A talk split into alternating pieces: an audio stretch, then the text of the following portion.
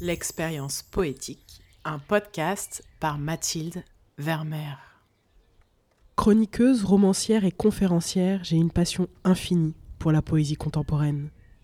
Depuis septembre 2021, à travers ce podcast, je vous fais découvrir les plumes qui me touchent, me galvanisent, élargissent mon horizon.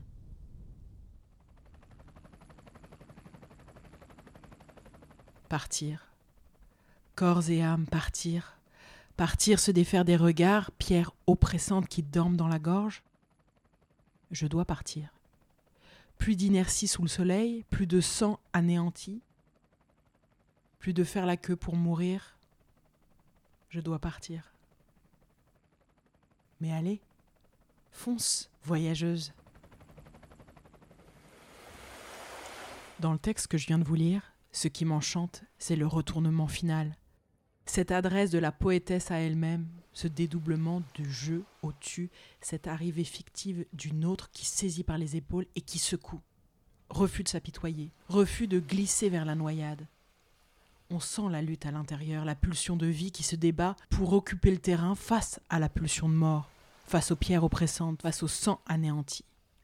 Quelle bataille Avec ces quelques lignes tirées d'un recueil complet et posthume nommé Œuvre, publié en 2022 par Epsilon Éditeur.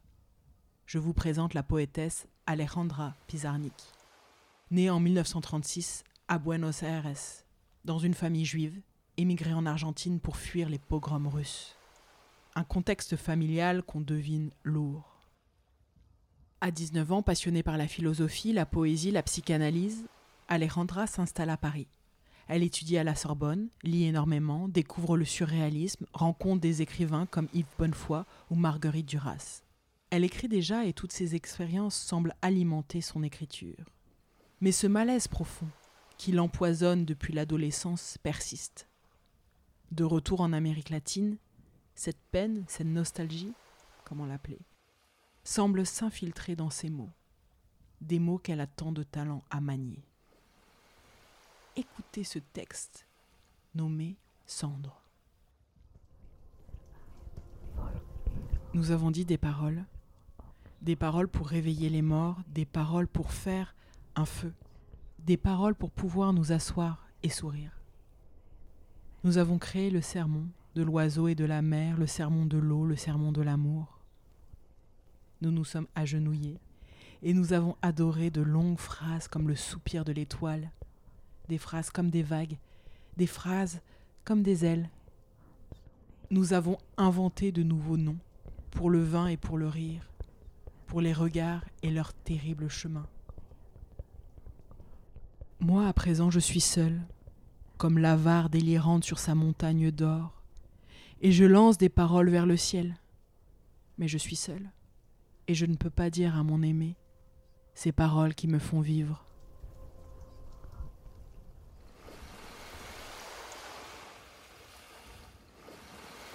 Ce poème me serre le cœur. Et pourtant j'aime lire sa poésie, parce que son univers me touche, parce que j'ai l'impression de la rejoindre dans ses émotions, parce que les images qu'elle crée parlent si fort à mon imaginaire, comme ici, dans ce bref fragment.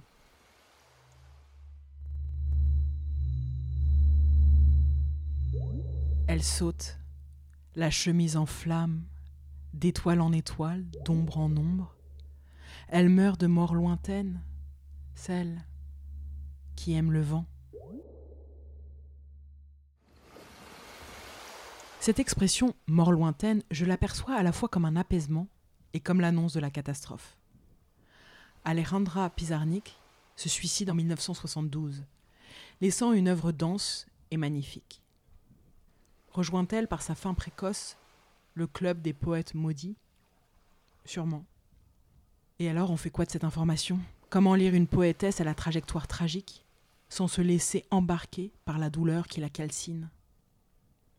Ma réponse On la lit en dialogue avec une autre voix. Pour cet épisode, restant dans la logique de la saison 4 du podcast, de l'échange yin-yang, je vous propose la prose d'un poète actuel, qui est aussi le chanteur d'un groupe de rock, Feu Chatterton. Ce poète s'appelle Arthur Teboul. On peut le lire aux éditions Segers pour un ouvrage publié en 2023 intitulé Le déversoir, poème minute. Il y a une dimension onirique chez ce poète qui semble tomber à pic pour cet épisode. Écoutez ce texte baptisé Nous guettons.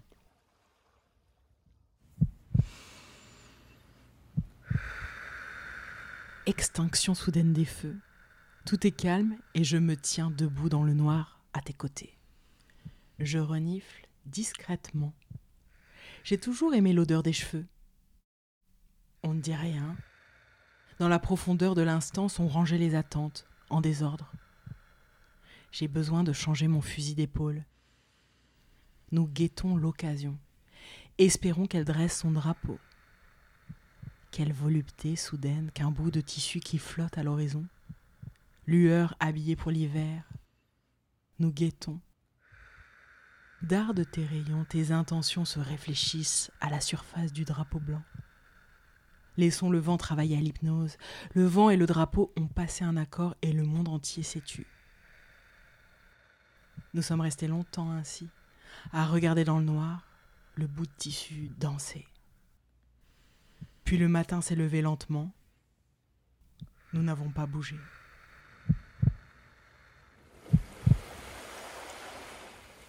J'aime la façon dont Arthur s'empare de la nuit. J'aime ce vent qui se baladait dans le poème d'Alejandra et qu'on retrouve ici, capturé, photographié, alors qu'il souffle. Il y a quelque chose de rassurant dans ces mots. La tristesse, l'absurdité de la vie, le poète en accuse réception. Pour mieux les esquiver, il propose une poésie de la nonchalance, comme une manière irrévérencieuse de résister. Et les chagrins semblent alors diminuer, s'alléger. Écoutez pour finir ce texte à la fois tendre, dérisoire et profond. Par un inventaire fantasque, le poète répond à une question aux accents existentiels, une question qui sert de titre au poème. Que fais-tu dans la vie? Je prie, je porte un enfant dans les bras, je chante, je passe des coups de fil, j'essaye de bâtir une cathédrale, un palais plutôt. Je rumine et peste, je fulmine et teste. J'offre des fleurs et j'oublie de les arroser. Je marche dans la ville.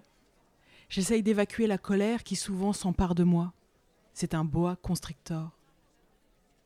Je me vois dans son ventre qui a pris mes contours. J'essaye de respirer là-dedans. Je médis un peu trop. C'est toujours trop. Je prends des tourbus, des trains.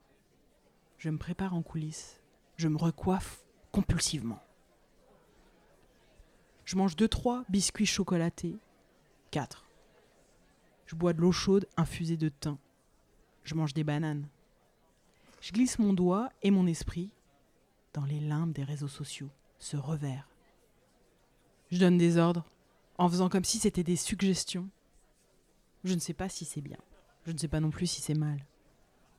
Je me gratte en divers endroits. J'essaye de garder à l'esprit que chaque jour compte, que chaque parole engendre, que tout le monde fait de son mieux. Presque tout le monde.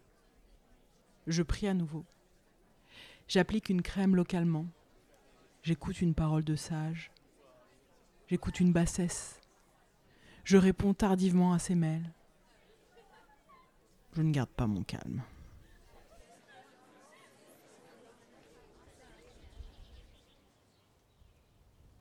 Je vous invite à réécouter ces textes. Pas besoin d'analyse, pas besoin de comprendre, de décortiquer. Sentez. Laissez flotter en vous, oser l'expérience poétique. Si vous avez aimé ce moment, je vous remercie de mettre un commentaire positif sur votre plateforme d'écoute. Sur Spotify et Apple Podcast, vous pouvez aussi le noter 5 étoiles. Cela aide à gagner en visibilité et à atteindre plus de personnes. Envie d'offrir un coup de pouce supplémentaire? Faites un don sur Tipeee partagez un épisode à un ami, parlez du podcast sur vos réseaux sociaux et mentionnez-moi, hâte Mathilde Vermeer. Ensemble, mettons de la magie dans le monde. Je vous dis rendez-vous très bientôt pour une nouvelle dose de poésie.